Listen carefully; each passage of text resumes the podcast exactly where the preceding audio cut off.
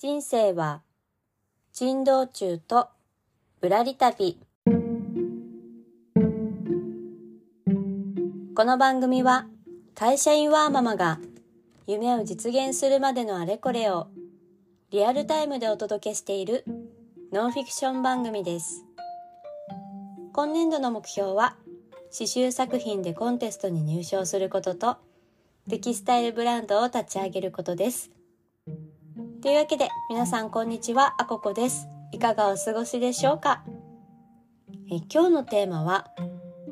ディオール店で目がシパシパというテーマでお届けしたいと思います。え本題に入る前にお知らせをさせてください。えハンドメイドサイトミンネさんでデジタルコンテンツの販売をスタートしました。え内容はデザインペーパーと塗り絵をご用意しています。ご購入後に A4 サイズのデータがダウンロードできるのでご自宅やコンビニで印刷してよかったら遊んでみてください、えー、概要欄にリンクを貼っています。というわけで今日の本題ディオール店で目がシパシパということで、まあ、昨日の放送でこれからディオール店に行ってきますっていうお話をしたんですけれども本当に結論から言うと本当に最高でした。あのもういろいろもうじーっと見すぎて途中から目がシパシパしてしまったっていうところなんですけど、まあ、昨日のこんなこと学びたいなっていう話と、まあ、実際に行ってみた感想そういったものをお話しできればと思いますので、まあ、行ったことがある方はいろいろ思い出していただいたりとか、えー、これから行く方はどうだろう、うん、ネタバレ嫌だって思ったらちょっと飛ばしてもらった方がいいかもしれないですし。まあそんなディテールはね実際見ないと分かんないんですけど。でまあ行く機会はないよっていう人はちょっと想像して見る機会になっていればいいなと思います。まあ、簡単にこのディオール展と呼ばれている今回の企画展の概要をお話しすると、えー、本当の名前？本当の展示会の名前はクリスチャン・ディオール夢のクチュリエ展っていうものが本当の名前になります、えー、会期は今年の5月28日まで。で場所が東京の清澄白河駅にある東京都現代美術館で行われています。でまあ時間はね10時から6時夕方の6時ぐらいまでやってるんですけれどもあの、ね、本当にお昼ぐらいにはチケット当日券のチケットは売り切れてしまうっていう感じの人気っぷりです。本当に私も昨日たまたま前日にあの予約チケットが余りが出たのをたまたまキャッチして もう慌てて購入してようやくまあねあの時間指定で行けたんですけれども私はお昼ぐらいに行ってもうすでにね当日券の列はずらーって平日の木曜日なんですけど並んでました。はい、なのでまあおすすめはあの時間指定のね予約券があるといいんですけれども、えー、当日券の方は多分朝から並んでいただくのがいいかなと思います。そうでまあ実際の内容と感想なんですけれどもまあ、昨日ねいろいろ学びたいって言ってたことをまとめると展示方法についてと、まあ、テキスタイルとか刺繍のクリエーションについクリエイティブについてあとはどんなファンの皆さんがいるのかなっていうところっていうのをお話しできればなと思います。まあ、まず展示方法についてなんですけれどもこれがね思った以上にすごくって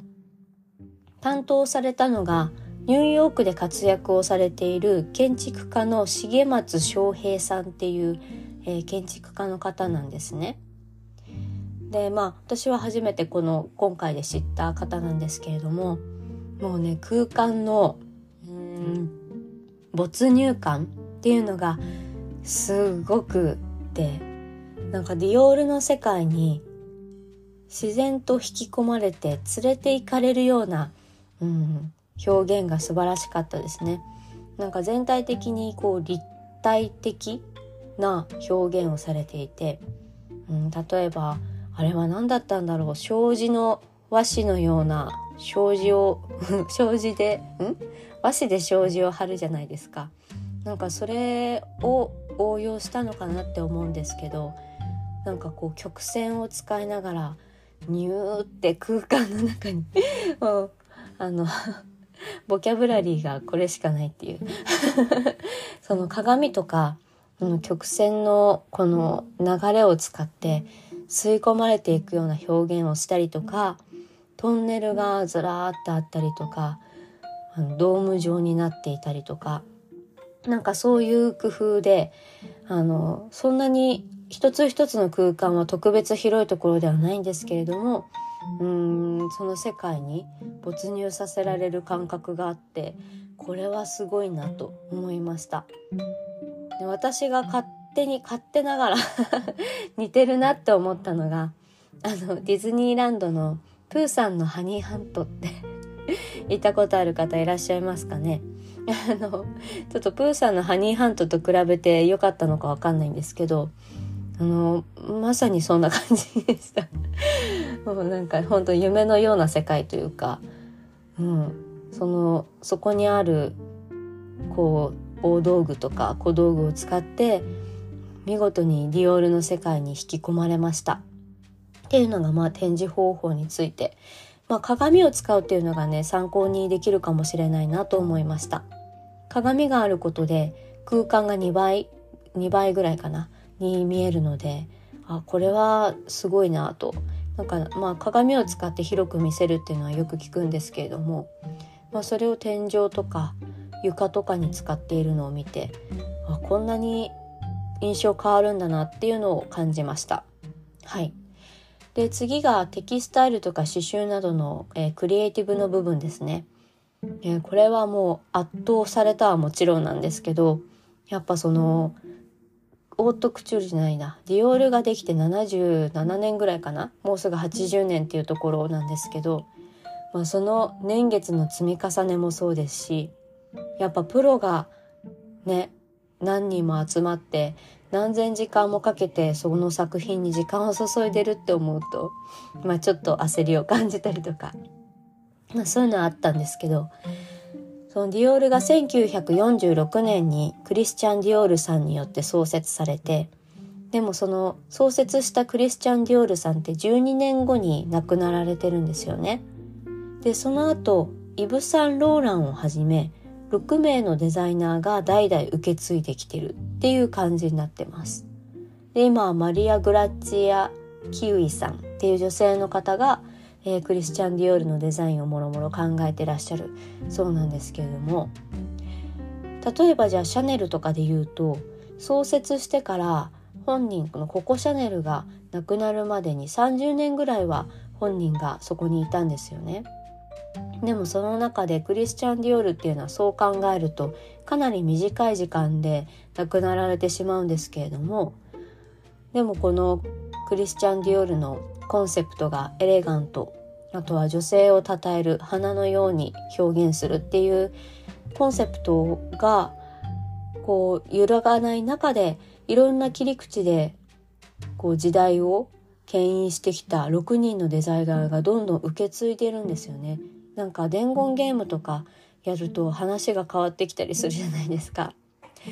そうしていく中でなんかそういうことが起きてもおかしくないなと思うんですけれども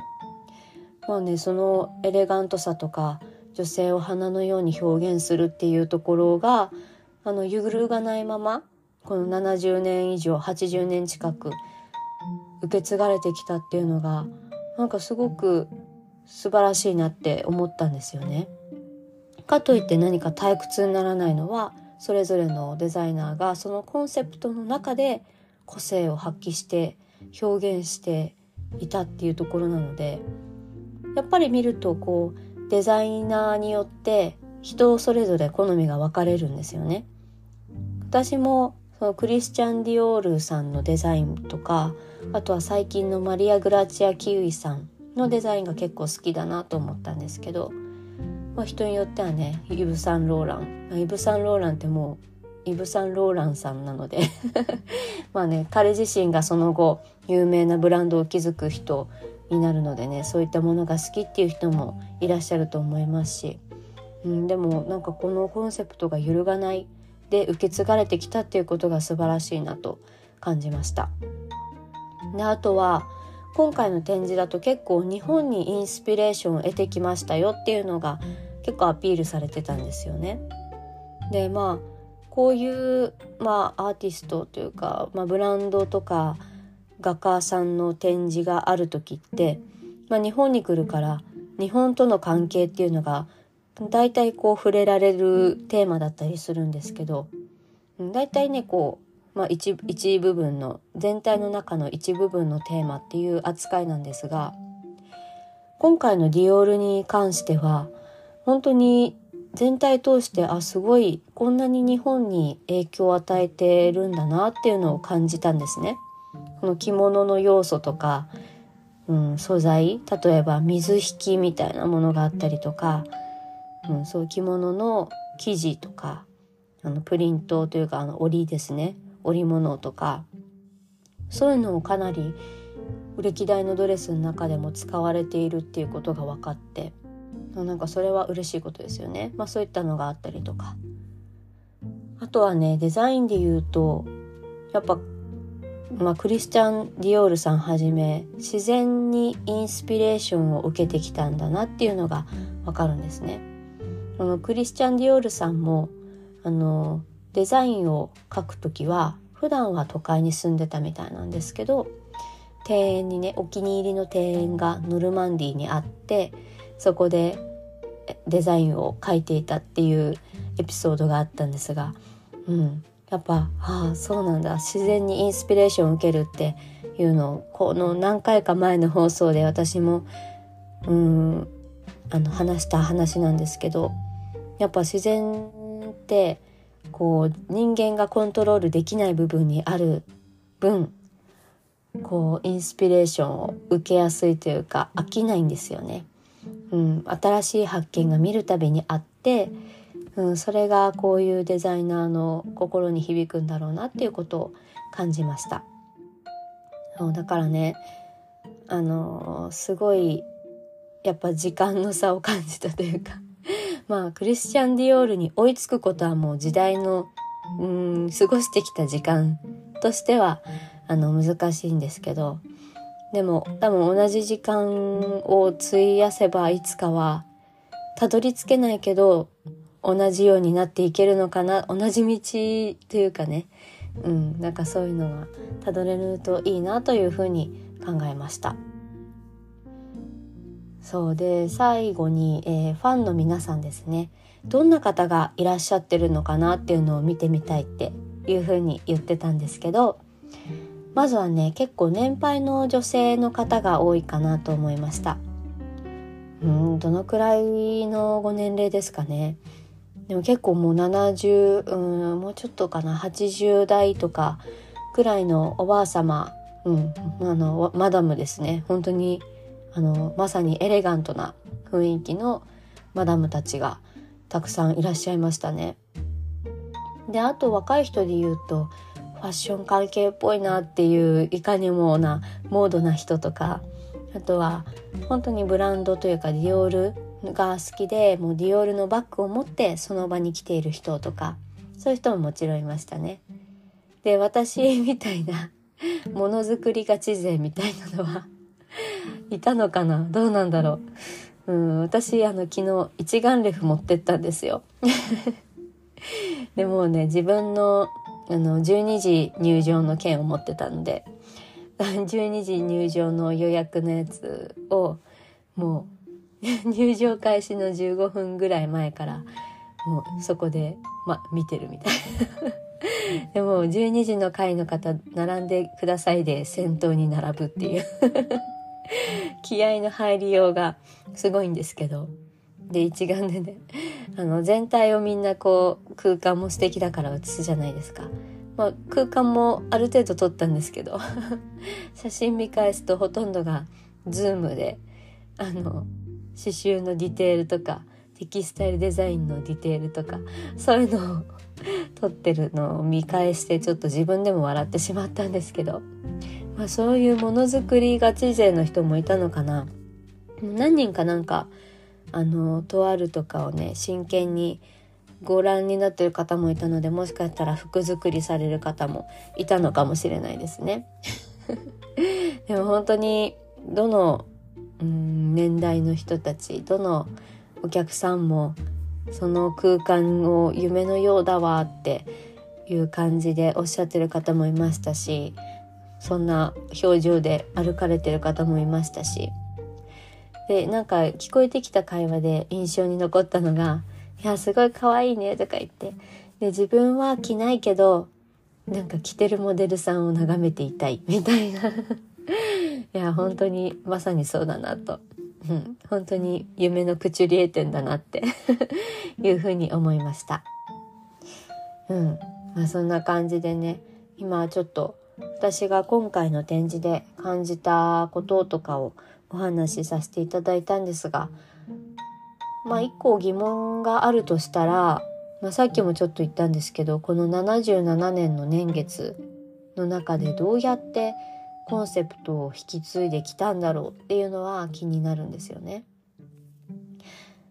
やっぱ多くの人が関わって時代も変わってお客さんの求めるものも変わってくるけどでもその中でもディオールってエレガントさっていうコンセプトは崩さなかったんですよね時代が変わって多少こう女性がこう活発に外に出て、うん、働いてなんかエレガントにふエレガントなドレスを着るっていう機会がなくなっても形を変えながらエレガントは追求し続けたんですよね。でそれを誰がこう守ってきたんだろうというかそのデザイナーだけじゃなくって他の関わってる人が助言があったのかとかなんかそういうのがちょっと気になりました。うん、やっぱねさっき言った通りで伝言ゲームって話が あの聞いた人の都合で変わってきますからね。うんそこが気になったかなとちょっとねそういうブランドが時代を超えて受け継がれていくことについて勉強してみたいなと思いました。うん。いやー、もう本当にとにかく、まあいろいろ言ったんですけど、本当に楽しかった。いや、終わった瞬間に口から出たのが、ああ、楽しかったみたいな感じだったんですよね。うん、なんか、本当に私は別に、あの、ブランドものあんまり持ってなくて、うん、ブランドを持つことに何かこだわりがあるタイプではないので、うん、ディオールに対して何か特別な ここまで言っといてないんですけど、なんか欲しいとかいうことを思ったことがあるわけではないんですけど、でもね、やっぱ、この、それを作ってる人たちのこととかを考えると、うん、なんか痺れるなというか、なんかその感覚がすごく刺激にもなりましたしシンプルに楽しかったですし本当に行けてよかったなというふうに思っています。まあねあの欲を言えばもっと間近でなんなら触りたいっていうふうに思ったんですけどただこの展示会に行く前になんだろうな事前の予習というか勉強としてこの展示会の準備に関するメイキングを見てたんですよ。あの YouTube かなんかで流れてて、まあ、今回あの東京ですけどフランスとかねいろんな都市で開催されたので、まあ、その準備の様子とかを見ているとやっぱね70年前のお洋服とかもあるのでそれなりにこうね劣化とかしたりとかほつれてくるんですよね布とかは特にそうであのだんだんね時間が経つと薄くなってきてどこからかがほつれてくるらしいんですね。でほつれてくるとそれをほっとくとどんどんどんどん穴が広がっていっちゃうということで、まあ、その弱くなった布を慎重に修復している人がいてそう当時の糸の色に近いものとかを持ってきたりしてなんかそういうのを見てるとね、安易に触れないなとは 思いつつも、いや、もうぜひもっと触ってみたいっていう気持ちを抑えながら、うん、楽しんできました。またね、あの、5月末までありますので、28日ですね。ちょっとまあ、ちょっとゴールデンウィーク期間中はかなり厳しそうなんですけれども、よかったら皆さんも機会があれば行ってみてください。というわけで今日のテーマはディオール店で目がシパシパというテーマでお届けをしました。こっからあの余談なんですけれども、いや、もうすぐゴールデンウィークですね。皆さんは どんな風にお過ごしの予定でしょうか？まあ、このラジオが、えー、なんだろう、土日祝日除くで運営しているので、ちょっとどうしようかなと思ってるんですけれども、基本的には平日の部分はやりたい気持ちもありつつ、もしかしたらやれたらやるっていう明日からは明日から何何日までですか？ちょっとカレンダーがねあんまり覚えられないっていう癖があって7日までかな？5月7日日曜日までだと思うので、まあ、明日から1週間ぐらいは、うん、もしかしたらやれたらやるスタイルになるかもしれないです。あのこういう長期の休暇の時にね、うん、一回足を止めてみるのは私はうん、悪くないと思ってます。まあ私もそうなんですけど、まだね、方向性もいろいろ模索中な人とかは特にね、あの、一旦振り返ってみて、うん、これからどうしていこうかって考える時間も、やっぱ取る必要があるとは思うので、まあちょっとやれたらやるっていうスタイルになると思うので、もしかすると次の放送は5月8日になるかもしれないんですけれども、えー、皆さんもこの長期の休みは携帯から離れて 何かねちょっと自然に触れに行ったりとかお友達に会ったりとか、うん、お散歩をしたりとかなんかそんな風にいつもとちょっと違った心温まる いやいつも温まんないわけじゃないかな。まああの気持ちがねちょっとリフレッシュできるような時間にしていただけたら嬉しいなと思いますのでまた次の放送でお会いしましょう。良いゴールデンウィークをお過ごしください。はい。というわけでいつも聞いてくださりありがとうございます。この番組では夢を叶える道中で得た学びをシェアさせていただきます。気に入ってくださった方はフォローやメッセージにとても元気をもらっているのでよかったら応援いただけますと嬉しいです。それではあここでした。ではまた。